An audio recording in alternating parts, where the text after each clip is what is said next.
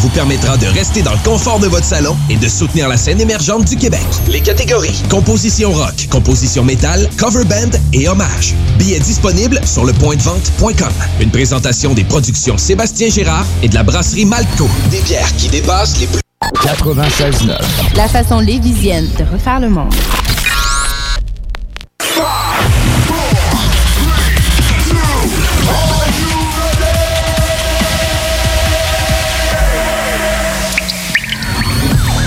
La bulle immobilière.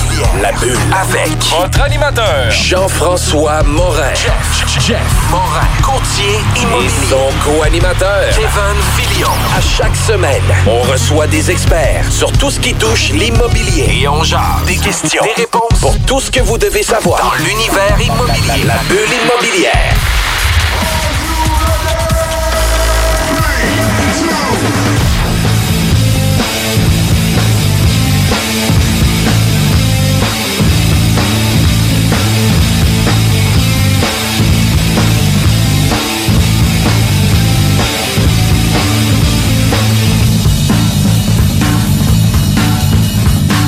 De retour à la bulle immobilière. On est avec des gars de ImoStar, François Pécha puis Kevin Lachance.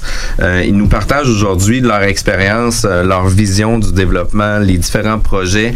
Euh, c'est une entreprise qui est spécialisée dans les centres commerciaux, dans les espaces commerciaux aussi, des bureaux industriels, récemment du multilogement aussi.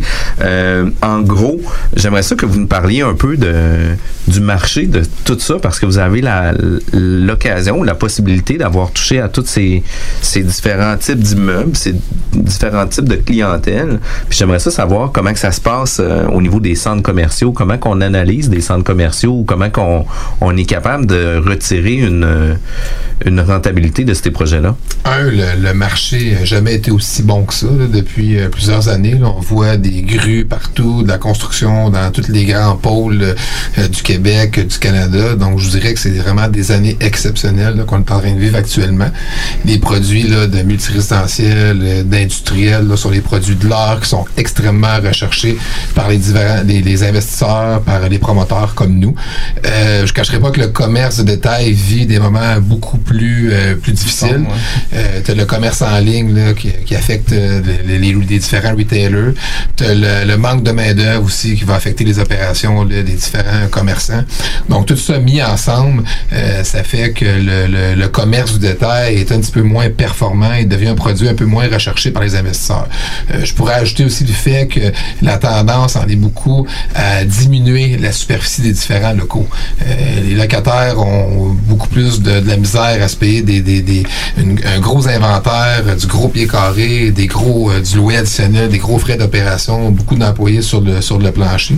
Donc tous ces ingrédients-là ensemble font que, que la recette, euh, ben, peut-être que le gâteau lève un petit peu moins qu'il moins bien qu'il levait dans le passé. Euh, ceci dit, nous, dans notre portefeuille, on n'est pas des propriétaires avec des centres d'achat de 1,2, 1,3 millions de pieds carrés. Je dirais que le plus gros qu'on a tourne autour de 170 000 pieds carrés.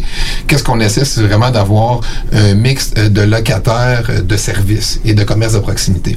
Donc, que ce soit marché d'alimentation, pharmacie, euh, banque, euh, euh, institution financière, Le Dollarama, qui est rendu un joueur aujourd'hui inévitable dans tous nos centres d'achat.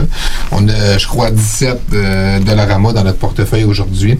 Puis à travers de ces grandes bannières-là, qui sont des bannières sûres, on va en intégrer certains locataires qui sont beaucoup plus euh, locaux, euh, des gens du coin, du service de proximité pour les gens.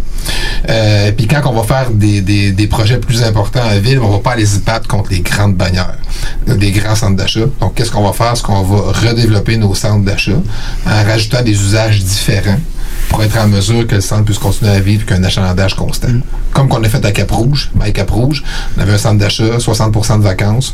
On a démoli une grande partie, euh, qui- ben, la grande partie qui était vacante, les espaces communs. On avait 12% d'espaces communs. On a refait un strip commercial. On est passé de 12 à 1 de com- de- d'espaces communs. On a pris nos locataires qui étaient moins performants. On les a soit, on, a- on les a libérés de leur beau. On a pris les plus performants, on les a remis en strip commercial. On a vendu une portion du terrain à Chartwell Baltimore, qui ont construit une résidence de personnes âgées de 364 portes, qui est venue directement se coller à même le centre d'achat. Fait qu'on est passé d'un centre d'achat, je de catégorie C, dans un secteur en demande, à une propriété en multi-usage de catégorie A, Donc, c'est ça qu'il faut qu'on fasse. Créativité. Ouais, c'est ça, j'allais. Transformer l'usuel en exceptionnel. Le mot créativité me, me frappait, là. T'as vu- t'as volé mon punch. C'est que ça, ça nous permet aussi de, de notre côté, tu sais, de, on va dire, d'attaquer des dossiers de, de manière différente parce qu'on est capable, de, en maîtrisant les différents usages, ben, on est capable de regarder, de regarder différentes possibilités quand on analyse un site. Fait que ça, c'est un, c'est un super bon exemple. Puis, tu sais, euh, je continuerai un peu sur, la, sur, le, sur le marché, tu sais, le- les centres commerciaux. euh, bon, il y a- il y a plusieurs personnes parlent de vente en ligne, etc. Mais quand on regarde les chiffres, on, on voit pas, euh, c'est c'est un- une partie de la réponse, mais on voit vraiment un changement dans le comportement des consommateurs. Fait que ça, c'est un, c'est un aspect qu'on surveille beaucoup. Euh, mais on voit, nous autres, qu'il y a eu une espèce de, en partie, un transfert vers l'industriel. Euh, Il y a une grande demande, puis ça, ça, ça dicte un peu aussi pourquoi là, les, les investisseurs se sont tournés vers ce produit-là. C'est un- quand quand j'ai commencé, moi, en 2012, l'industriel était euh, relativement bon marché les loyers très très bas. Euh, c'était pas un produit qui était euh, tant que ça recherché par les par les investisseurs. Puis là, en quelques années, ça l'a viré de bord bout pour bout. Euh, beaucoup plus de demandes. Euh, c'est quand on regarde un peu le- les, les, les statistiques, c'est des, des loyers qui sont en dessous du, du coût économique de construction aussi. Fait que il y a, y, a, y a eu un certain rattrapage dans le marché industriel. Fait que nous, on garde on garde euh, les yeux ouverts sur ces opportunités-là. On a des un partenariat entre autres avec Fiera, Fiera Properties là, qui a acheté plusieurs propriétés à Québec, dont dans l'industriel. Fait qu'on est leur gestionnaire désigné là, pour la région de Québec. Euh, fait que si, si c'est pas pour nous, parce qu'on en a quelques-unes de propriétés industrielles, puis on est intéressé encore à en faire, on, on est spécialisé entre autres dans le build to suit, fait qu'on est capable d'accompagner les locataires dans cette offre-là. Euh, si c'est pas pour nous, ben Fiera aussi euh, regarde pour des, des propriétés d'ampleur, fait qu'on est on est capable de gérer là, pour pour euh, pour ces joueurs-là. un produit euh, populaire comme l'industriel amène beaucoup de joueurs de l'extérieur du marché de Québec, partout au Canada, à bider sur les projets. Donc, encore une fois, ça amène, euh, ça a un impact, là, une compression, encore une fois, sur les taux de capitalisation.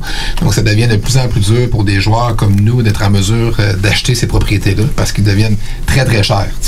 Donc, euh, de là, nous, l'importance de s'associer avec ces joueurs-là pour devenir leur gestionnaire de tous les projets qu'ils vont faire à Québec. Donc, c'est une stratégie qui est différente. Quand on n'est pas capable de l'acheter, ben, on s'associe avec les grands pour être en mesure de développer avec eux autres. Mais vous prenez une certaine expertise qui, probablement, un jour, vous servira vous-même à, à faire des acquisitions. Fait que, tu sais, dans- On est leurs ça va les deux bords. Ouais, leurs ça. oreilles, on fait les inspections pour eux, on négocie les différents baux pour eux. Donc, on connaît les propriétés euh, par cœur, Ouais. mais on n'est juste pas les propriétaires. Mais eux, des- historiquement, ont toujours ce type de partenariat-là ou c'est parce que vous, ils vous avez dans la, dans la main pour Québec ou dans le fond, ils font jamais la gestion de leur propre industriel? Entre autres, sont, sont toujours par partenariat. puis- Mais il faut reculer aussi une couple d'années. Il y a beaucoup de joueurs de l'extérieur de Toronto qui ont acheté massivement à Québec ou dans d'autres marchés, même Montréal.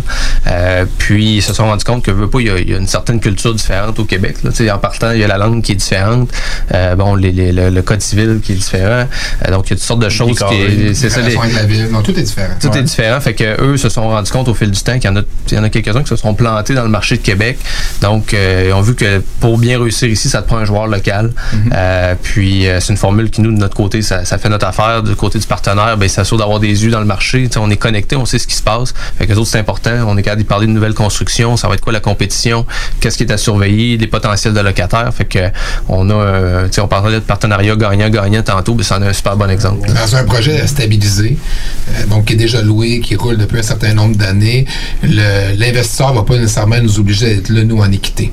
Mais ceci dit, dans un projet en développement qu'on fait, comme l'EP qu'on fait dans le Bourgneuf, ben, l'investisseur va nous demander de- que nous, on mette, euh, on mette notre, de notre propre argent ben, pour s'assurer qu'on est là, qu'on travaille fort, qu'on va être là jusqu'à ce que Ouais. l'immeuble soit stabilisé. Donc, dépendamment du type de deal qu'on fait, ben, c'est là que les, les règles du jeu vont changer. Puis là, on parlait du marché en général, le multi-résidentiel, Ouais. justement. Ça, c'est l'affaire. C'est vers là pas mal que, que vous avez Ouais. choisi de prendre euh, un peu un tournant dans les dernières années. Qu'est- Qu'est-ce qui, qu'est-ce que vous avez vu dans vos lunettes? Ou, euh, Dans le multirésidentiel, c'est une super bonne question. Dans le fond, c'est nous autres, ça a commencé avec une opportunité d'un site, qui est l'ancien Cinéparc à Saint-Nicolas. Euh, donc, c'est un, c'est un terrain pour lequel on avait une option d'achat euh, en vigueur depuis des années, euh, qu'André avait réussi à, signer à l'époque. Euh, on a réalisé cette option-là en 2012, euh, un peu un drôle d'hasard, parce qu'on on s'en allait vendre l'option d'achat, puis finalement, le, vendeur n'a pas saisi l'opportunité, fait qu'on a pris on a pris la balle au bon. Puis moi, il faut se remettre en perspective. Je l'ai dit tantôt, je suis arrivé en septembre 2012. On a acheté le terrain en octobre.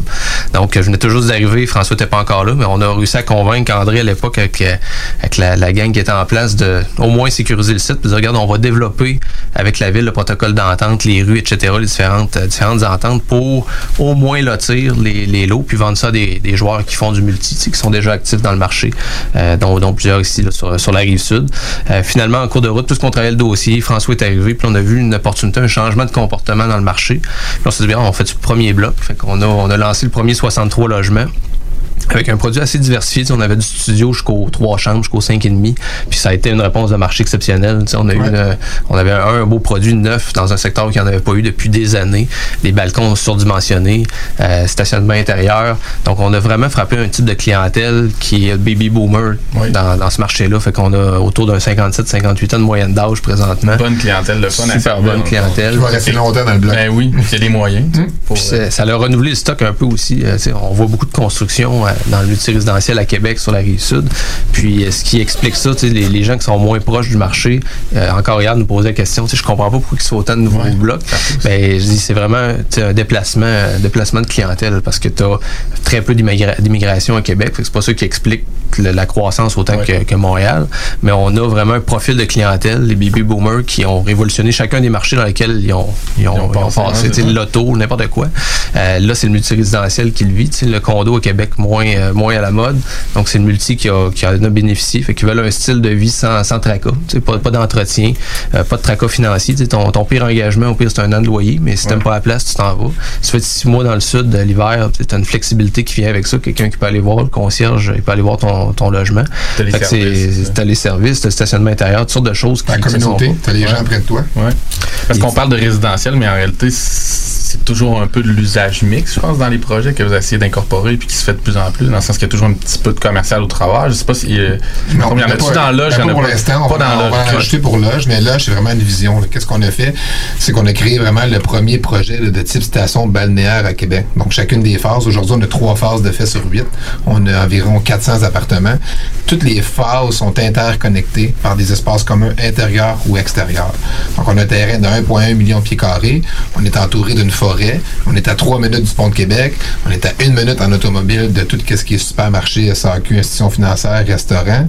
Puis, euh, qu'est-ce qu'on veut créer? C'est vraiment euh, encourager les gens à, à créer une communauté, à rester sur le site possible, à minimiser euh, l'utilisation de l'automobile. Donc, on essaie d'offrir un maximum euh, d'activités de services euh, sur le site ou à proximité du site. Qu'est-ce qu'on, un des points forts aux loges, c'est que vous avez l'impression vraiment de vivre en campagne. On est entouré de forêts.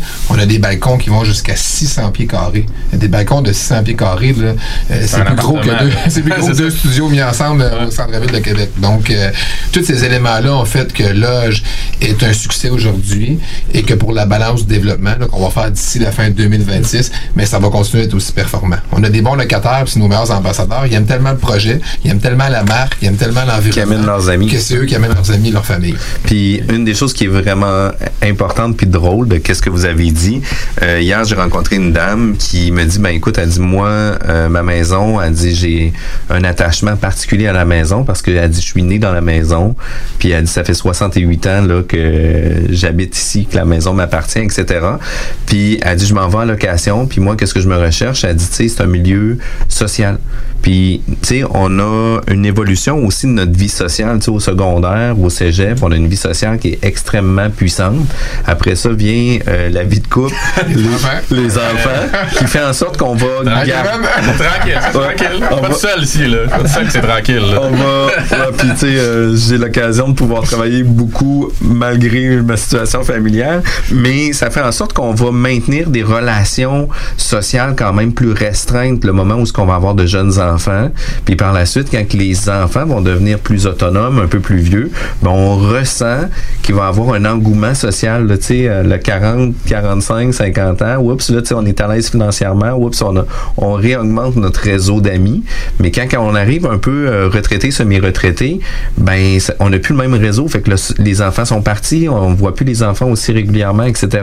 Le réseau social devient vraiment important, puis d'avoir une vision de station balnéaire, d'offrir des services, puis une vie sociale aux bébés boomers, moi, je pense que c'est un des points qu'il faut toucher le plus euh, régulièrement, puis leur offrir des services où ce qu'ils vont pouvoir réseauter ensemble, non pas sur les réseaux sociaux, mais en personne, parce que c'est ça qu'ils ont besoin. là. Puis qu'est-ce que je pourrais dire, c'est qu'on est très à l'écoute de notre clientèle.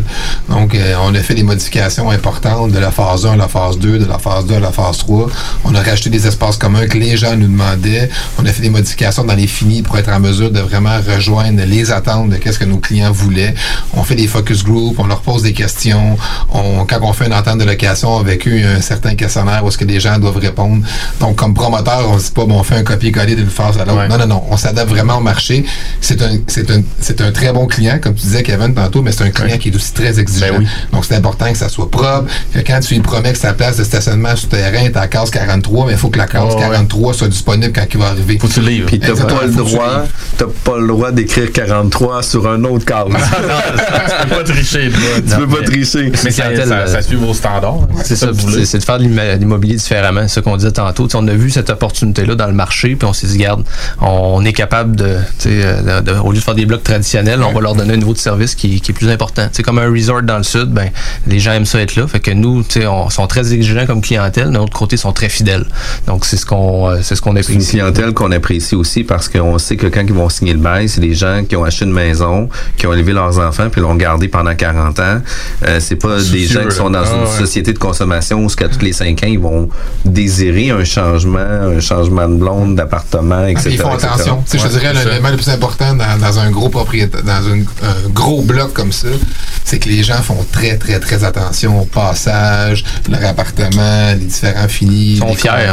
sont Ouais. fiers. Ils veulent pas rien briser. Puis quand ils rentrent dans le lobby, ils veulent que ça soit beau puis que ça reste beau. Donc ça, c'est un plus pour nous autres. Là. Ça nous permet de mettre moins d'argent en rénovation parce que tout reste un petit peu plus euh, au goût du jour, puis reste plus beau. là. On parlait aussi parce qu'on parlait de cap rate, on parlait de, de rendement d'immeubles, euh, autant au niveau des centres commerciaux, autant au niveau multirésidentiel neuf, qu'on n'atteint pas les mêmes cap rates que euh, du marché de la revente aussi. Ouais.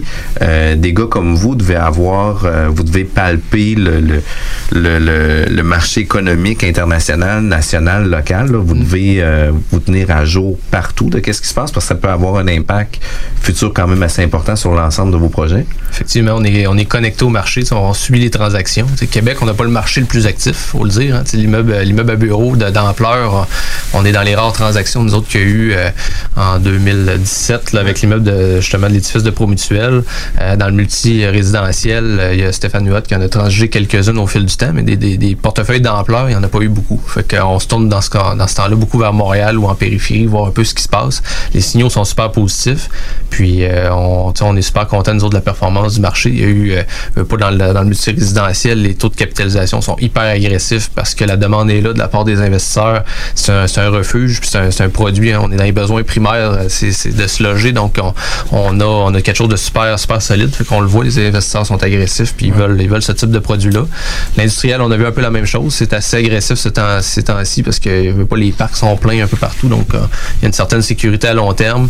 Bureau un petit peu plus, un petit peu plus difficile. Euh, on a vu là, un petit peu de, un petit peu de hausse là, euh, euh, mais ça reste quand même un bon produit. Il va y avoir toujours de l'appétit pour les immeubles neufs puis les immeubles de qualité.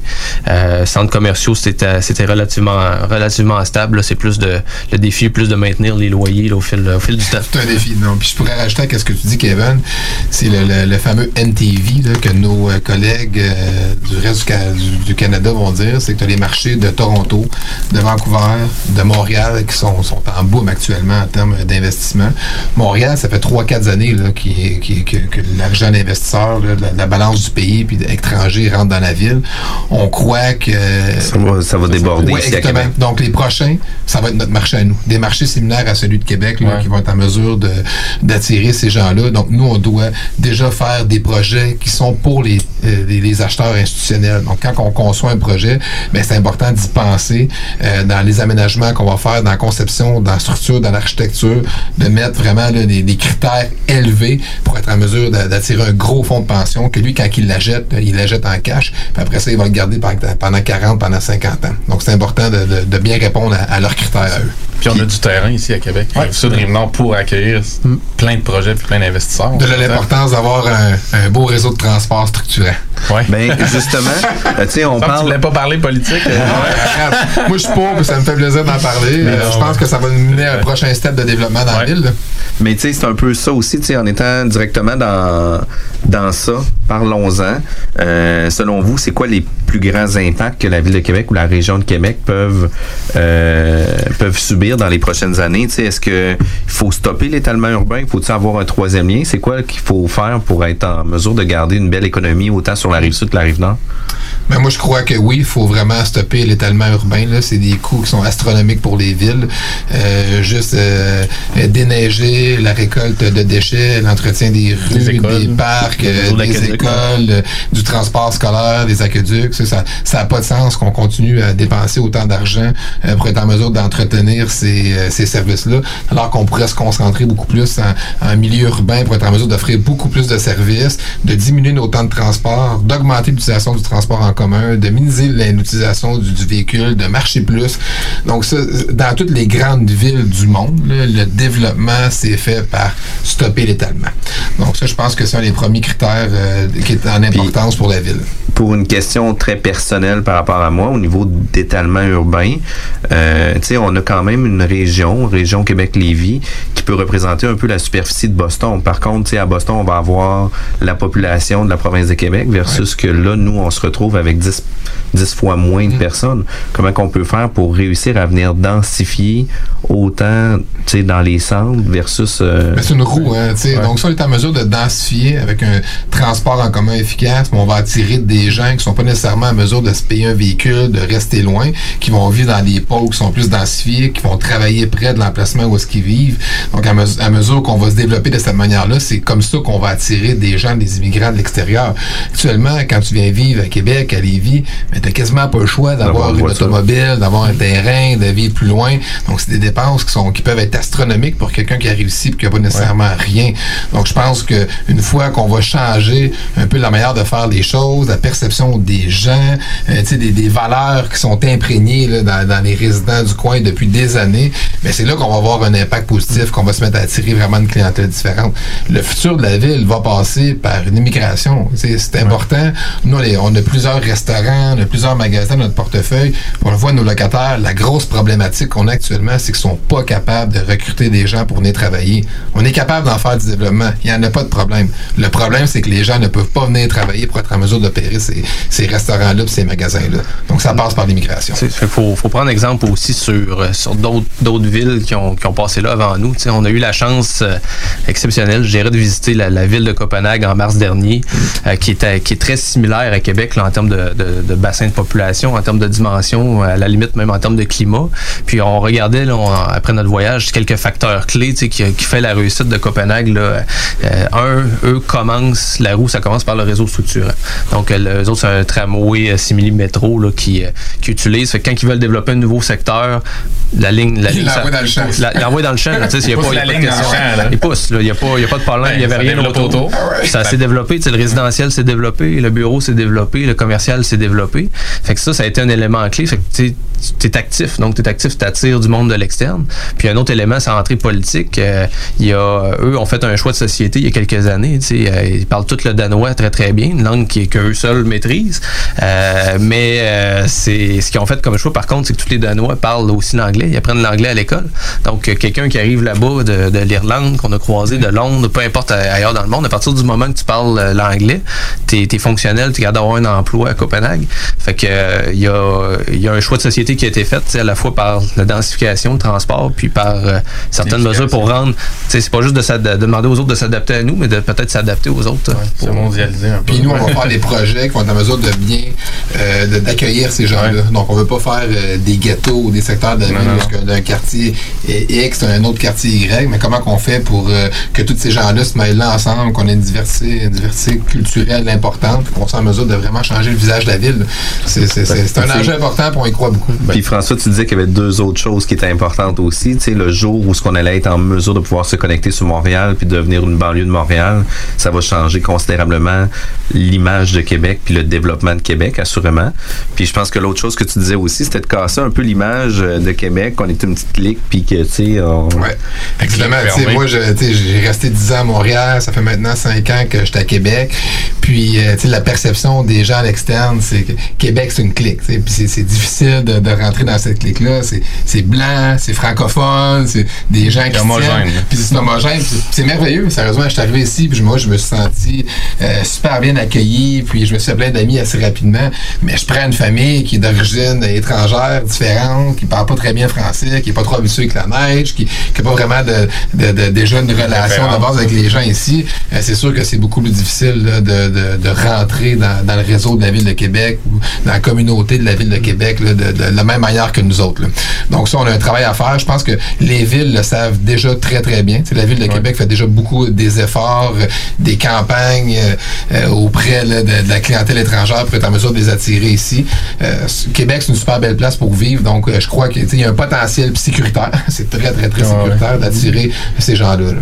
Le, ouais, le niveau de criminalité ici à Québec est quand même très faible. Puis, est-ce que ça se peut que dans ce cas-là, euh, une des raisons pourquoi que les projets lèvent pas aussi rapidement ou facilement avec tous les projets structurants, ça soit une mauvaise compréhension de l'ensemble du projet. Tu sais, les gens, ils voient juste ça comme une dépense, comme de quoi que c'est un train, comme un... Tu sais, ils ont On pas aime une... ça débattre aussi, là. Hein? On aime ça débattre aussi. Ouais, aussi, Ça serait trop facile si on réglait ça vite. Ouais, ouais, c'est ouais. un sport, là. Ben oui, c'est un sport. Mais tu sais, il faut débattre, mais à un moment donné, il faut qu'on ait de Faut l'avant. opérer. Faut qu'il y ait de Tu sais, l'action. Faut, faut, faut qu'on bouge, qu'on fasse un move. Ouais. Est-ce que ça va être le, le move le plus Ouais. intelligent qu'on va faire? On le saura bien dans 15-20 ans. Toujours euh, moyen de second guesser après. Mais si on se pose toujours la question, ah, je devrais-tu, je devrais-tu pas, je devrais-tu, je devrais-tu On pas, on avance sur pas, l'inertie. Donc. On bouge, on, action, tranche. on bouge, puis la, la, la, la, la, la nature a horreur du vide, donc il va se passer quelque chose. Ça va s'adapter. Ça va s'adapter, puis ça va être positif. C'est clair. Puis, tu sais, tu parlais tantôt de la densification. Les villes, je pense aussi, donnent déjà le signal. là. Québec-Lévis, depuis une couple d'années, tu sais, on en voit beaucoup de projets qui lèvent de, de, de grosses densifications. Là. Fait que ça s'en va vers là aussi, là, dans le sens que tout est pas fait, mais il y a des, des premiers pas qui vont, euh, qui vont vers là. Euh, vous, justement, vous développez le, le- le- le gros projet du UP, mais en même temps, moi, je vois dans l'actualité dernièrement le Mosaïque. Je vois Ouais. un gros projet à Saint-Nicolas, pas loin de ce côté, Kevin. Je vois, Ouais. je pense, Synchro qui en fait un autre en Ouais. ville. Euh, tu sais, je veux dire, c'est fort. Là. On disait que le marché euh, multirésidentiel il est bon, mais la ville donne son aval aussi pour que ça se densifie. La ville, elle donne son aval. Je te dirais qu'il y a deux autres enjeux là, qui sont importants là, pour le, le- le développement, la densification. Le premier, c'est important d'éduquer la population. Tu sais, c'est toujours pas dans ma cour, pas dans ma cour, pas dans ma cour. Mais maintenant, on n'aura pas le choix de développer des propriétés ou des centres Mm-hmm. d'achat qui sont dans des quartiers résidentiels qui fonctionnent plus. Donc, c'est par là que le développement va passer, puis la densification va passer. Puis là, ben, ça va être des modifications de zonage. C'est certain que la ville euh, discute euh, continuellement avec les promoteurs, se promènent partout sur la planète, connaissent bien les enjeux, connaissent les coûts aussi de l'étalement urbain. Donc, les gens ne sont pas nécessairement, euh, ils connaissent pas vraiment nécessairement ça. Fait que je les comprends d'avoir peur, puis de, se mettre aux barricades, puis de monter contre la ville ou contre les projets d'envergure qu'on fait pour densifier la ville. Donc, ça va être une éducation qui va être importante euh, à faire auprès des gens euh, dans les prochaines années pour leur dire, écoutez, on fait pas ça pour votre bien. Au contraire, on fait ça pour euh, améliorer le sort de la société dans le futur. Ben, écoute, on écouterait euh, votre vision du développement de la ville pendant plusieurs minutes. On est encore obligé d'aller en pause. Ça va vraiment très vite. C'est JMD.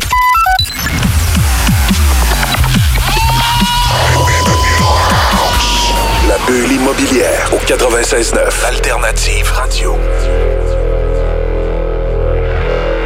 On est de retour à la bulle immobilière avec euh, François Pelcha, Kevin Lachance, euh, des pros, euh, des passionnés chez ImmoStar.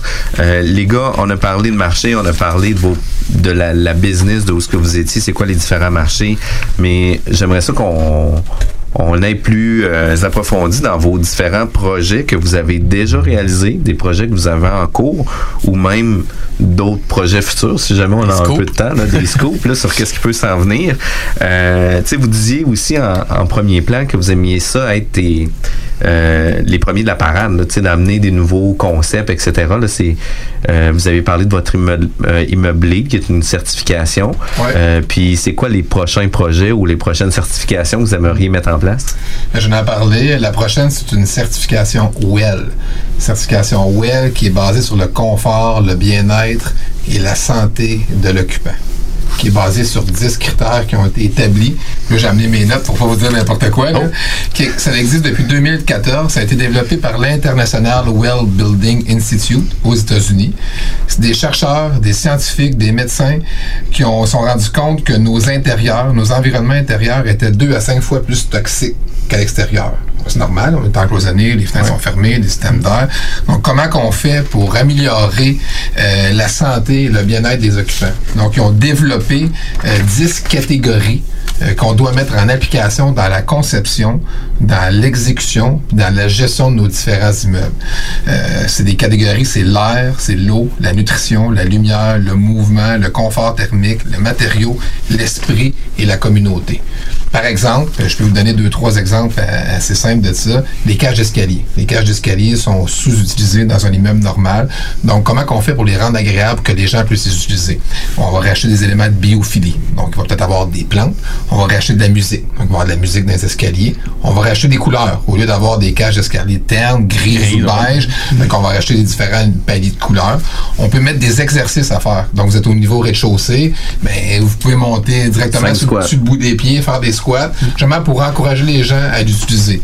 Par exemple, nutrition, on va faire, un potager communautaire, on va organiser des activités de cuisine, on va laisser des livres de cuisine euh, traîner dans la bibliothèque, on va envoyer à tous les mois euh, euh, par newsletter à nos, résidents ben, des conseils nutrition. On est au mois de novembre, présentement c'est la courge qui, est- qui, qui, est- l'aliment du mois, mais mangez-en pour telle, telle, telle raison. Voici des recettes qu'on peut vous donner pour être en mesure de bien exploiter la courge. Sur l'eau, par exemple, on va mettre des distributeurs d'eau présents un peu plus partout dans, l'immeuble euh, pour que les gens puissent remplir leur gourde, euh, bien s'hydrater. Euh, les matériaux, euh, ils vont être choisis, beaucoup de bois, beaucoup d'éléments qui sont un peu plus chaleureux, que quand tu, quand te mets en contact avec les matériaux, ben, tu as une texture, tu es capable de, ressentir l'énergie. Fait tous ces éléments-là ensemble vont faire que quand tu rentres, quand tu vas vivre dans le projet, ben, tu vas te sentir bien. Wow. Wow. C'est où qu'on sait? Ouais, c'est le premier projet à Québec, c'est important de le dire, parce que le premier projet à Montréal s'appelle Humanity, qui est un projet en usage mix qui est fait par Cogir. Vous pourrez aller voir sur le site web. Puis nous, ben, à force de, de se promener dans les différents projets, on s'est dit comment qu'on fait pour euh, euh, faire les choses de manière différente. On s'est dit on va faire le premier projet WELL à Québec. Puis on travaille fort avec notre équipe de professionnels pour être en mesure de- de- d'obtenir cette certification. Ça va être pour le projet. Ça va être le- le projet LEUP. Le UP sur le dans Bourgneuf. Qui se Euh, trouve à être. qui se trouve à être un projet de 13 étages, 187 appartements locatifs avec beaucoup d'espaces communs. Directement sur le côté du parc de l'escarpe- de l'escarpement. voisin de, de, de l'immeuble où de la vous êtes, phase finalement? numéro 1, lead A. Ouais. Exactement. OK. Donc, euh, Puis est-ce que dans le fond la certification WELL, je pense que c'est supporté un peu comme euh, par la, la même communauté que la, la certification LEED, là, Ouais, le même institut? Est-ce que ça oblige aussi qu'il y ait une certaine santé du bâtiment ou c'est vraiment focus 100% sur l'occupant? tu sais, elle se ça base beaucoup sur la certification euh, Lead aussi. lead aussi. Donc, c'est toutes les bonnes pratiques du lead vont te mener à la certification WELL. Fait que c'est un plus, un bonus par-dessus. Fait que, tu sais, au- Contrairement- au-delà du building, on y va aussi avec l'occupant. Ouais, Ouais. c'est ça. Puis contrairement au lead, le well, c'est la certification. Si tu euh, rencontres pas les résultats, mais tu peux la perdre. Donc, à chaque trois ans, tu dois te requalifier pour être en mesure de garder ta certification WELL dans l'immeuble. Il y a vraiment quelqu'un de l'Institut américain qui vient aux trois ans, qui fait des visites, qui pose des questions, qui pose des questions à tes occupants, qui fait des vérifications sur ton immeuble, tes systèmes d'air, tes systèmes d'eau pour être, pour être certain que tu atteins vraiment les critères qui sont exigés par WELL. Fait que tu peux pas mettre de la poudre aux yeux au début, puis après ça, laisser tout ça, tomber tes initiatives. mais tu- tu peux, mais tu vas la perdre. Puis, tu sais, finalement, t'envoies la même infolette pendant les 35 prochaines années. Manger à la courge à vie, c'est bon. Papier collé, c'est bon. C'est bon là. Puis, euh, fait tu sais, c'est au-delà de juste de construire une boîte, là. Tu sais, on, s'entend, là, vous êtes sur... euh, Année-lumière de là. là. ah oui, des années-lumière de On a ça. lancé le projet tu sais, la semaine dernière Ouais. du point de vue médiatique. On n'est pas encore en location. Puis je vous dirais qu'on a eu plus d'une centaine de gens qui sont enregistrés pour nous demander de l'information, pour avoir les plans premiers, juste parce que le projet est vraiment euh, différent de tout ce qui se fait dans la ville de Québec. Est-ce On que va vous louez déjà sur plan? C'est où vous êtes dans le, la, on va la- louer en février. Euh, Mi-février, on, on va avoir nos plans finaux. On va avoir euh, le bureau de location qui va ouvrir. Donc, les gens qui veulent s'inscrire, peuvent aller sur le. OK. Mais c'est déjà, vous commencez déjà à creuser. Nous, on est, on On est allé cette creuser, semaine. on est en c'est- train de faire les murs berlinois, puis on avance, on avance dans, dans- dans l'exécution. Ouais. Ça va être une livraison là, mai, euh, mai 2021. Ouais, là, donc, ouais. euh, pour la saison de location, si on veut, juillet 2021. OK. 2021. là. Ouais, Il c'est ça. faut que l'année 2020 C'est passe ça, aussi est déjà, avant. on est déjà là dans le carnet de commande, nous autres. C'est du 2022 à montant. C'est quand même euh, impressionnant, les gars. Puis un des projets que ça fait longtemps que vous avez commencé, c'est le projet des loges à Saint-Nicolas avec l'ancien cinéparc. Euh, ça a été un projet qui a été regardé de tout le monde. hein.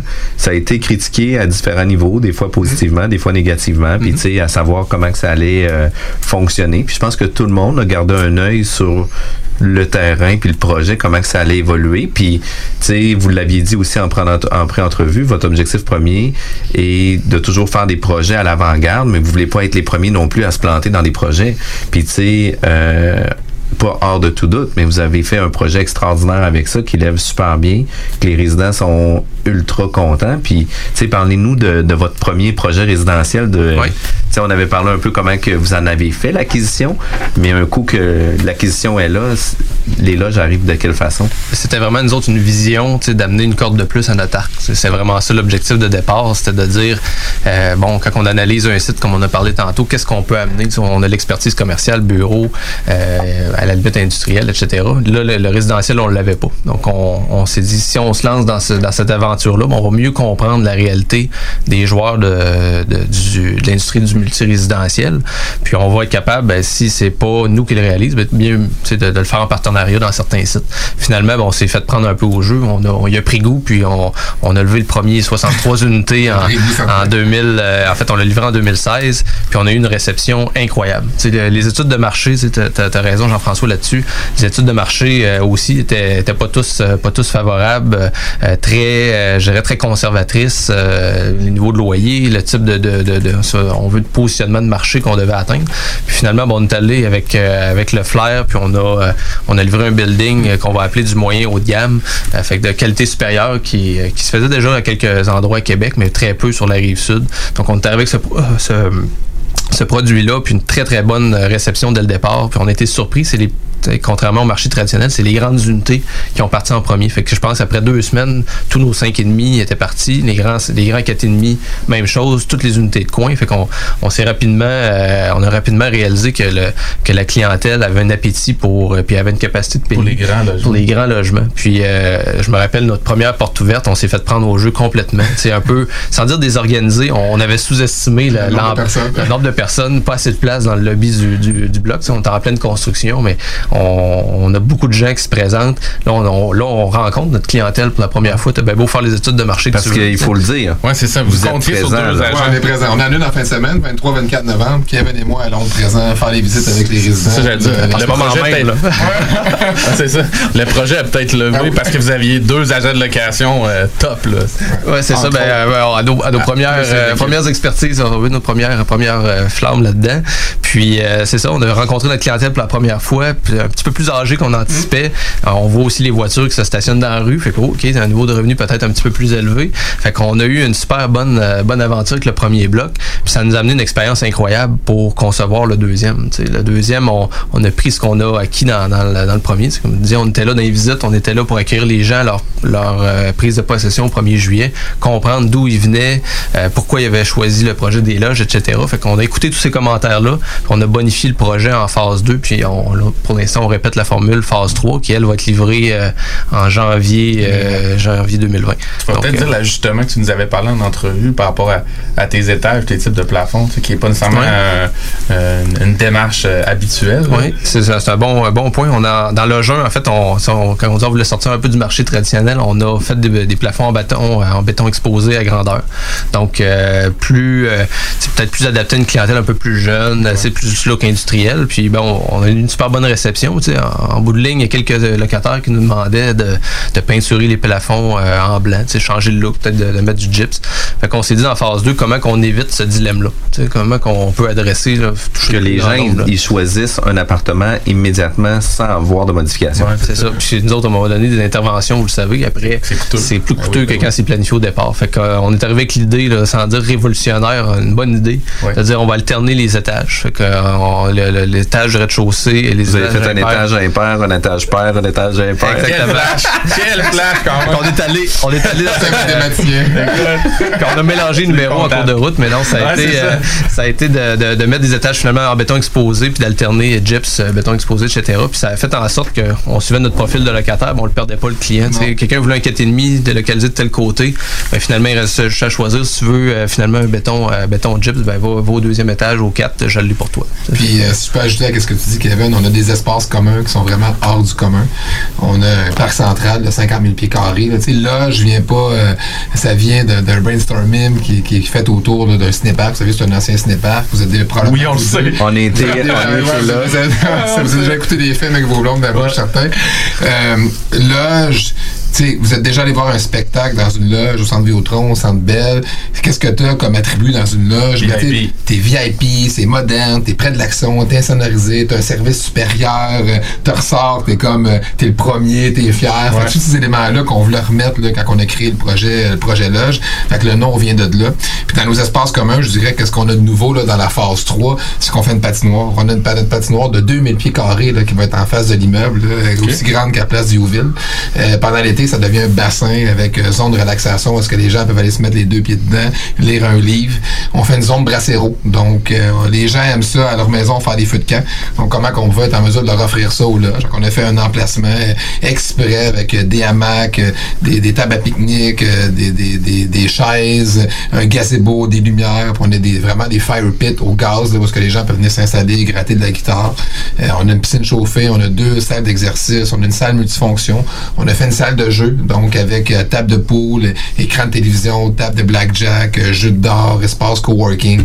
Donc on essaie vraiment d'aller mettre des espaces là, dans les phases là, qui, sont, qui sont différentes, qui attirent les gens, puis on voit que ça, ça fonctionne. Euh, on était justement au loge, Kevin et moi, hier, puis en milieu d'après-midi, deux heures d'après-midi, il y avait environ euh, 30 personnes qui étaient en train, en train de faire un, un tournoi de poker. Donc, dans la salle multifonctionnelle en après-midi. Fait que ça, quand on arrive pour, pour on voit ça, pour nous, C'est c'est exceptionnel. Ah c'est la- communauté. C'est la ça. communauté se crée. Ils Ah sont ouais. là, ils jouent ensemble, ils ont du plaisir, ça riait. Il y en a un qui avait une petite bière de cachet, c'était merveilleux. Ouais, c'est ça. Vous êtes lousse là-dessus. Ouais. Moi, qu'est-ce que je trouve vraiment le plus cool avec notre émission, c'est qu'à toutes les fois que j'ai des, on a des invités, je vais tout le temps signer avec eux autres. Tu sais, La BBC est venue, j'ai signé avec eux autres. C'est ça. Fait que moi, ça me met, dans, ça met dans le trouble sur plusieurs affaires. Mais c'est vraiment très cool. Puis la vision, on la ressent aussi. Vous parlez de vos projets, puis c'est vraiment très cool. Y a-t-il d'autres choses aussi qui s'en viennent sur Québec? Ben moi je dirais qu'on fait le projet euh, Le Maguire sur l'avenue, qui est un projet de condo, euh, beaucoup plus euh, d'auteur nature. C'est un projet de 4 étages, 42 condos. Euh, Ça, c'est le stationnement qui était adjacent au Starbucks. Exactement. C'est le stationnement qui est directement au cœur de l'avenue, en face de notre ancien siège social, parce que nous, on était directement dans l'ancienne caisse des jardins. On vient de déménager dans le Bourgneuf. Donc, on a fait l'acquisition de ce terrain-là avec notre partenaire. Donc, on développe un projet de 42 condos.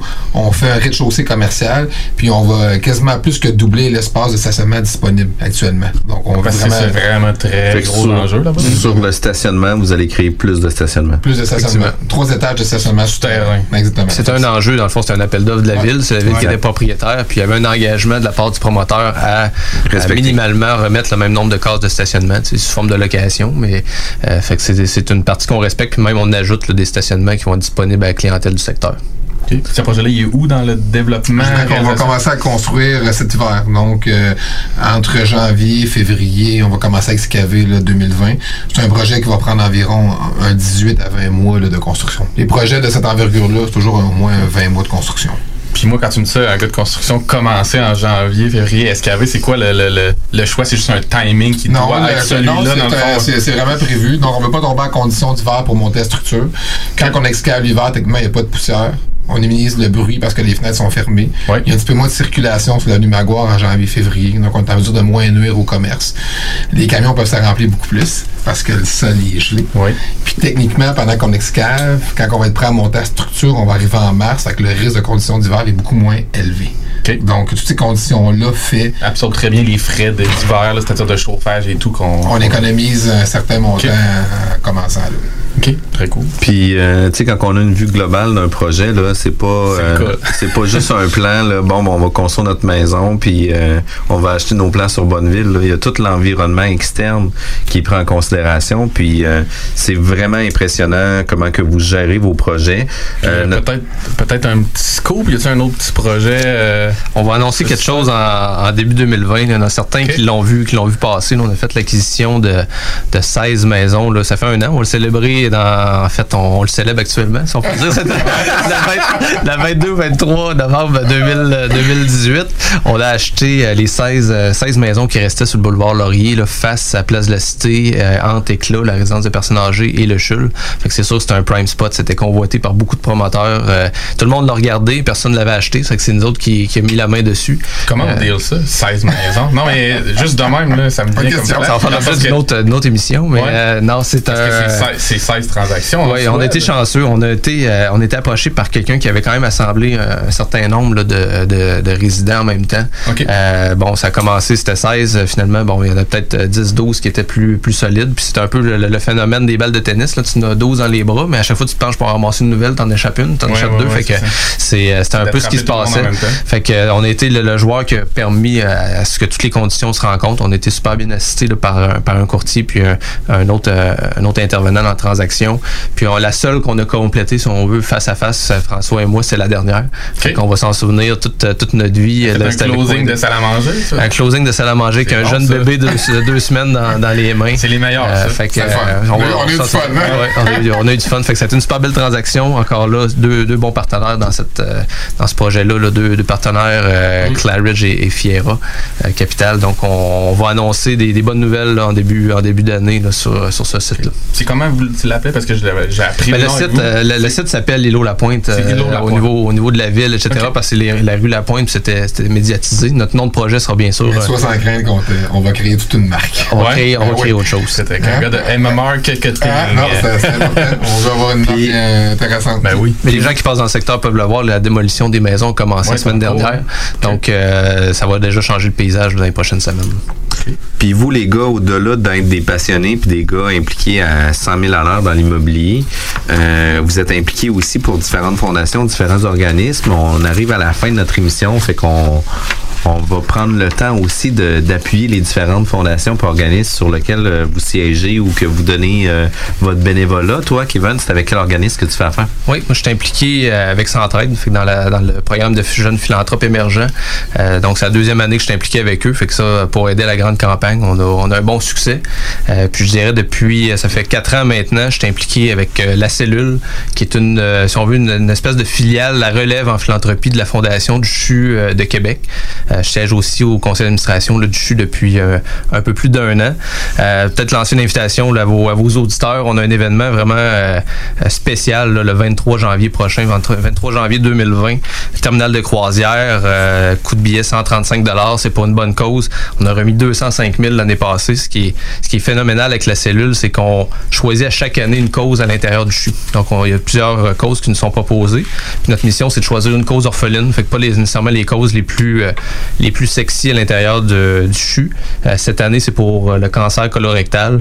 Donc, on a une jeune équipe de, de médecins qui nous a approchés, puis on est tombé en amour avec la cause. Fait qu'on on se démène pour, euh, pour ramasser des sous pour leur fournir un nouvel équipement qui va les aider dans leur à humaniser les soins pour leurs leurs patients. Puis toi, François? Moi, je, je, je beaucoup avec la Fondation Michel, Sarrazin. Euh, donc, euh, sur des différents cocktails, l'application pour le rebranding, la- l'agrandissement de, de leur maison, euh, collecte de fonds, plusieurs événements pendant l'année. Donc, j'ai depuis, je dirais moi depuis le début de ma carrière, j'ai toujours été un gars bien impliqué dans différentes fondations, avec Pierre Lavoie, avec la Fondation des, des Canadiens pour l'enfance. Donc, on est chanceux, nous, d'être où est-ce qu'on est aujourd'hui. Puis On est reconnaissant envers la société puis la vie pour ça. Puis c'est important pour nous là, de, de redonner aux gens qui ont malheureusement euh, pas la même chance que nous. Donc, on essaie vraiment de s'impliquer euh, le plus qu'on peut, donner le temps qui nous reste. Ouais, c'est ça. Parce qu'on en a. Mais on peut impliquer la famille. Je pense Mais- impliquer la famille dans Ouais, ces ouais, démarches-là, ouais, mais les c'est familles c'est sont ça qui est le fun des fois aussi, c'est c'est de relier un peu le professionnel puis le personnel au travers de ces. Puis dans de des, ces dans des fondations-là, activités comme ça aussi, ça devient une belle opportunité, une belle fenêtre d'amener nos familles, de Ouais. réseauter avec nous aussi. aussi. Ouais. Exact. Puis Dans un autre cadre. Ça permet de parler aussi de, de certains sujets. L'année passée, notre cause, c'était les grands brûlés. Euh, J'ai deux jeunes garçons de 5 et 7 ans. C'est pas, c'est pas quelque chose qu'on qu'on aborde à chaque jour. hein. Fait que, euh, de voir la- bon, l'événement, la photo, avec un grand brûlé, ben, il y a des questions qui se posent, mais on les, on les éduque en même temps, puis on, si on peut Les contaminer un peu. ben oui. C'est ça, c'est- c'est Puis- c'est positif. Puis c'est vraiment positif de recontribuer aussi dans la société à différents organismes. Puis ça vaut réellement la peine. Les gars, euh, ça fut un réel plaisir de vous recevoir ici en studio. Merci. Euh, Merci. on- la porte est ouverte pour... euh, on n'est pas comme euh, tout le monde en parle avec la petite carte de, non, la petite carte de chouchou. On a pas de carte de chouchou, mais sinon, j'en aurais une, là, clairement. Là. Clairement, puis les gars, vous êtes invités quand vous voulez à l'émission. Merci d'avoir partagé votre expérience, vos projets, de votre compagnie, votre vision. Euh, c'est une entreprise que je vais garder un œil euh, très sérieusement sur qu'est-ce que vous faites comme projet parce que c'est très inspirant qu'est-ce que vous faites. Un gros merci les gars d'avoir été présents. Merci à vous. Merci. Boys. 96.9 FM, The Alternative Radio.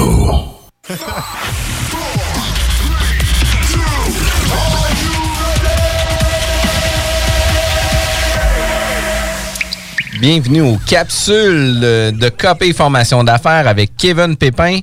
Euh, Kevin, aujourd'hui, j'aimerais qu'on parle de comment qu'on réfléchit ou comment qu'on partage les profits.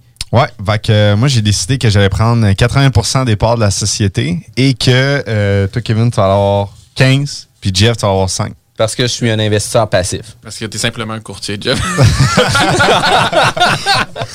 Merci les gars. non, non, en fait, c'est. Ben, écoute, c'est, c'est, c'est drôle, c'est caricaturisé, dans le fond, ce que je viens de dire, mais ultimement, euh, c'est souvent un enjeu qu'on a entre partenaires. Donc, comment est-ce qu'on partage les profits avec les investisseurs, ceux qui sont développeurs, ceux qui gèrent les opérations courantes? Donc, c'est souvent une question euh, qui est difficile à, à répondre. Et, euh, dans le fond, nous, sur euh, notre. euh, euh, plateforme en ligne, on propose justement une manière de réfléchir cette répartition-là du profit. Comment le pondérer? Ouais, comment le pondérer? C'est sûr que la pondération, euh, le pourcentage attribuable euh, peut être vraiment discrétionnaire, mais ultimement, il y a une manière de le réfléchir. Il y a comme un step-by-step qu'on peut le réfléchir. Et la première question, c'est en fait, euh, qui prend le plus gros risque en termes de capital? Donc, euh, c'est triste à dire, mais euh, je veux dire, c'est le montant qu'on investit, euh, celui qui crache de, de, de l'argent, du capital, qui devrait avoir une part qui est plus prédominante. Fait qu'on donne un exemple, on achète un 6 logements, 600 000, 150 000 de mise de fonds. On est trois partenaires, je mets 100 000, vous donnez chacun 25 000. Fait que moi, je devrais avoir un plus gros rendement parce que ma mise de fonds est plus importante sur Une le... plus grande part, du moins. Ouais, exactement ça. Si on le regarde juste d'un point de vue risque capital, là, on va racheter d'autres risques et d'autres euh, d'autres avantages en fait qu'un partenaire peut apporter. Mais en même temps, on s'arrête juste à l'élément capital. Oui. Donc, c'est la manière la plus simple de le calculer. Tu mets plus d'argent, tu as plus de parts. Mais là, après ça, il y a d'autres choses qui viennent se complexifier. Parfait. Allons-y avec le- les autres choses. Deuxième chose, donc on y va, c'est vraiment par ordre. hein. On monte dans le fond. euh, en fait, on descend en termes de priorité. Donc le, le premier, c'est vraiment le risque de capital. Le deuxième, c'est le risque de caution. Donc le risque de caution, c'est ok, ben euh, JF, Kevin, on est dans un deal ensemble, on cautionne tout le même prêt. Mais si on cautionne un prêt d'un million de dollars et que euh, moi j'ai 100 000 de valeur nette, toi JF, tu as 800 000 de valeur nette, puis toi aussi tu as 100 000 de valeur nette, qui en réalité prend le plus gros risque de caution? C'est GF. Parce qu'on est, on est solidaires ensemble. Donc, GF, ultimement, même si, même si dans ce scénario-là, on mettrait un tiers, un tiers, un tiers en termes de capital, tu vas quand même prendre plus de risque de caution, tu as une plus grosse valeur nette. Si ça plante euh, ou quoi que ce soit, ben, c'est toi qui vas être beaucoup plus au bat, tu as beaucoup plus à perdre. Et ultimement, d'un point de vue bancaire, tu apportes plus de valeur. Parce que pour le banquier, c'est toi en réalité qui viens diminuer le risque. Donc, le risque de caution est très important à prendre en compte. Puis il est, il est souvent mis de côté, ou du moins pas abordé. Ou Il est presque jamais abordé. Tu sais, c'est ça. Exactement. On ne l'aborde Parce pas. que la caution, euh, on se dit, elle sera jamais appliquée, donc c'est quoi la valeur de ça? Puis le réflexe des gens aussi va être souvent, ben écoute, on est 50-50 dans le deal, fait que tu sais, on est à 50-50 tout le temps, mais ça se peut que la, la- la- la- justement l'équité ou la, la- la valeur nette de quelqu'un va en prendre un plus grand risque par rapport à l'autre. Exactement. Puis euh, d'ailleurs, si on peut la- l'appliquer à la pratique de notre propre expérience chez KP Management, on a déjà monté une structure dans laquelle que on attribuait des shares pour une caution. On attribuait des shares pour euh, ensuite de ça la mise de fonds. et on attribuait des shares pour quelqu'un qui allait faire le développement de tout le projet. Et, euh, admettons, euh, je me réfère aux dernières années où est-ce qu'on avait vraiment beaucoup, beaucoup d'acquisitions, donc une grosse croissance. Les banques n'aiment pas ça, simplement parce qu'ils sont là pour gérer du risque. Et euh, la manière qu'on a faite pour pallier à ça, c'est que justement, on est allé chercher quelqu'un qui avait beaucoup, beaucoup de valeur nette, beaucoup de crédibilité, et on a monétisé des shares en fonction de euh, ce qui cautionne les prêts. Très cool. Puis, euh, mettons, encore une fois, pour revenir à notre exemple, le, le, le 6 logements à 600 000, c'est quoi généralement la caution qui est demandée ou qu'est-ce qu'on demande dans un, un prêt standard à 75-25 comme ça? Ben, un prêt conventionnel, en fait, il n'y aura pas de ratio euh, de pourcentage comme la CHL, admettons, qui demande un pourcentage sur le, prêt qu'on demande en termes de valeur nette. Euh, ça va être vraiment euh, la- le, le- le- le crédit qui va analyser, en fait, la capacité de réinjection des emprunteurs et leur force financière, donc leur valeur nette ensemble. Mais ultimement, si euh, vous avez le capital pour un projet, c'est un très, très gros projet qui dépasse largement vos compétences, c'est ce que vous avez déjà fait dans le passé, et que vous avez vraiment euh, pas beaucoup de valeur nette, donc vous avez très peu de garanties à donner, ben effectivement, ça se peut que ça, ça bloque au financement. Ne pas sous-estimer la caution. Euh, on a déjà euh, d'ailleurs fait d'autres types de projets d'envergure où est-ce que on, réussissait à aller chercher des financements très, très agressifs. Euh, parce qu'on on arrivait à la table avec des partenaires qui avaient des très grosses valeurs nettes. Donc, la, caution vaut cher. On comprend que ça diminue le risque du banquier. Exactement Donc, ça. il est prêt à s'avancer sur un- des conditions de prêt plus, Plus favorable plus aussi. lourdes, plus favorables, si on veut. là. Exactement. Puis est-ce que ça se peut aussi qu'au niveau de la gestion de l'immeuble ou la gestion de la business par la suite, s'il y a des gens qui viennent le prendre, vont avoir certaines shares aussi par rapport à ça? Yes. Donc, premier, euh, risque de capital. Deuxième, risque de caution. Troisième, la gestion de l'actif. Et là, quand je parle de la gestion de l'actif, c'est pas de gérer les locataires. C'est de gérer l'entreprise. C'est de gérer la valeur. C'est gérer l'administration, gérer la fiscalité. Donc, quelqu'un qui a vraiment une vue très, très macro sur tout ce qui se passe. Et euh, ça, ça a une très, très grosse valeur. Donc, c'est euh, plus intangible. c'est très intangible. C'est un asset manager. à- que les deux premiers aspects de, de capital et de caution où là, on sent. Là, on rentre de plus en plus vers les compétences. Puis plus Ouais, qu'on va ça. descendre, plus qu'on va aller vers quelque chose qui est comparable à- à- au marché. C'est-à-dire que qu'on peut trouver facilement sur le marché. Donc, ça vaut moins en termes de share, en termes de split share. Euh, mais euh, le gestionnaire d'actifs est vraiment important parce que c'est le maître d'œuvre. C'est lui qui va coordonner le capital, qui va coordonner justement ce que euh, va, va gérer la relation d'affaires avec le banquier pour le financement, qui va ensuite de ça euh, coordonner sur le terrain l'exécution du projet et tout ça, et en finalité la- l'analyse de tout ça. Donc, il va être le, le, le vase communicant, le chef d'orchestre de tout ça. oui. Puis après ça, est-ce qu'il y a d'autres shares qui pourraient s'ajouter à ça? Oui, il y en a d'autres. Donc là, euh, on a dit de capital, risque de caution, celui qui gère l'actif, la valeur, et ensuite on a le développeur, donc celui qui a vraiment la vision du projet, celui qui L'inventeur fou. l'inventeur fou, celui qui voit les choses que les autres voient pas. Ouais, c'est ça. Donc, il va passer devant un terrain, il va voir une pancarte, il va aller analyser le zonage, il va dire Attends un peu, ici, euh, il est pas, il- je pourrais changer le zonage, je pourrais maximiser telle ou telle chose. Ou il va analyser le marché, puis il va voir des bâtiments avec des euh, superficies de terrain qui permettraient de lotir, mettons, le terrain. Donc, c'est vraiment quelqu'un euh, qui est très focus sur développement business et qui a une vision, qui voit les choses, euh, qui comprend le marché. Donc, là encore, là, ça a une valeur euh, dans un partenariat. Puis ça, c'est probablement lui qui est le plus dur de comparer au marché. Parce que ça, ça je veux dire, ça se outsource pas ou ça Exactement ça. pas quelqu'un de l'extérieur nécessairement qui va venir dans ta business puis qui va. C'est très niché. C'est très niché parce que ça prend quelqu'un qui va comprendre euh, plusieurs, euh, plusieurs dimensions en fait liées à, à l'immobilier. Euh, et effectivement, le, le développeur immobilier, celui qui a la vision, qui va exécuter ensuite de ça le projet, c'est pas donné à tous. Donc, ça prend vraiment des compétences qui sont multidisciplinaires.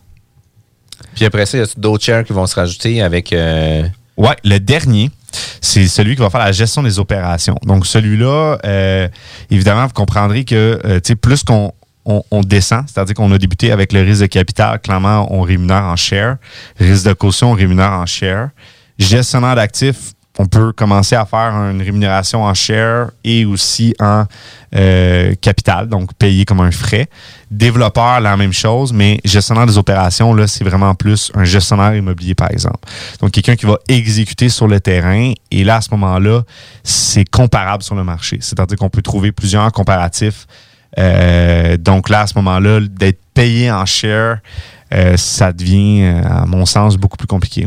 Ouais, c'est ça. Fait que comme tu viens gérer, euh, par exemple, le- le- le- les opérations, on paierait, par exemple, une compagnie, pour pas le nommer parce qu'on l'a rencontré à notre émission Gestion M Côté, qui facture, par exemple, 5% ben ce 5 %-là, au lieu de le donner à une entreprise externe, c'est qu'on va le donner à la personne qui va gérer les opérations. Exactement. Donc, on ne paiera pas en share parce que, ultimement, sur le marché, il y a plusieurs personnes qui offrent ce service-là. On peut le trouver, on peut le comparer. Euh, alors que les risques de capital, de caution, gestion d'actifs, développeurs, c'est un petit peu plus dur, en fait, à trouver. Euh, évidemment, risque de capital et de caution étant les plus difficiles. Mais euh, plus qu'on se rapproche à je peux trouver des comparables sur le marché qui peuvent exécuter en fait ce que j'ai de besoin. Qu'on va payer en capital. Exactement. On va, on va beaucoup plus les payer en frais, on va les payer en capital et non en share. Puis comment qu'on gère la personne qui fait de la prospection? Parce qu'il dit écoute les gars vous auriez pas eu ce deal là parce que c'est moi qui ai fait la prospection. Ben là c'est sûr qu'on peut. euh, C'est un ben, le développeur, finalement. Ouais, c'est ça revient dans le fond dans le dans le exactement le segment beaucoup plus développeur. Euh, on pourrait le payer en partie de share ou deal, mais tu sais c'est parce que aussitôt que tu rajoutes des shares, tu rajoutes une composante administrative. Et ça les gens en fond ils la négligent. Donc là faut la mettre les livres de minutes. Là après ça faut les déclarer à la banque. Là quand il va avoir euh, si la personne s'est donné des droits de vote puis que là il va avoir des cautions à les mettre même si c'est minoritaire, va falloir qu'elle. Donc plus que tu vas dans les shares, plus que tu rentres dans une complexité administrative qui n'est pas à négliger. Donc, moi, c'est sûr que quelqu'un qui fait de la prospection et tout ça, j'irais beaucoup plus en, on te paye en capital. OK, parfait. Sur un deal trouvé, ça vaut pour nous environ 15 000 Fait que toi, tu auras 15 000 Encore là, il y a des comparables sur le marché. Oups. Exactement. Il y a des gens qui le font puis qui le price. Fait que tu peux, tu peux te fier à ça aussi. euh. Exactement ça. Puis, tu sais, quelqu'un qui veut te vendre aussi un projet en te disant voici le potentiel du projet, mais tu sais, le projet, même s'il y a un potentiel, tant que le projet n'est pas réalisé,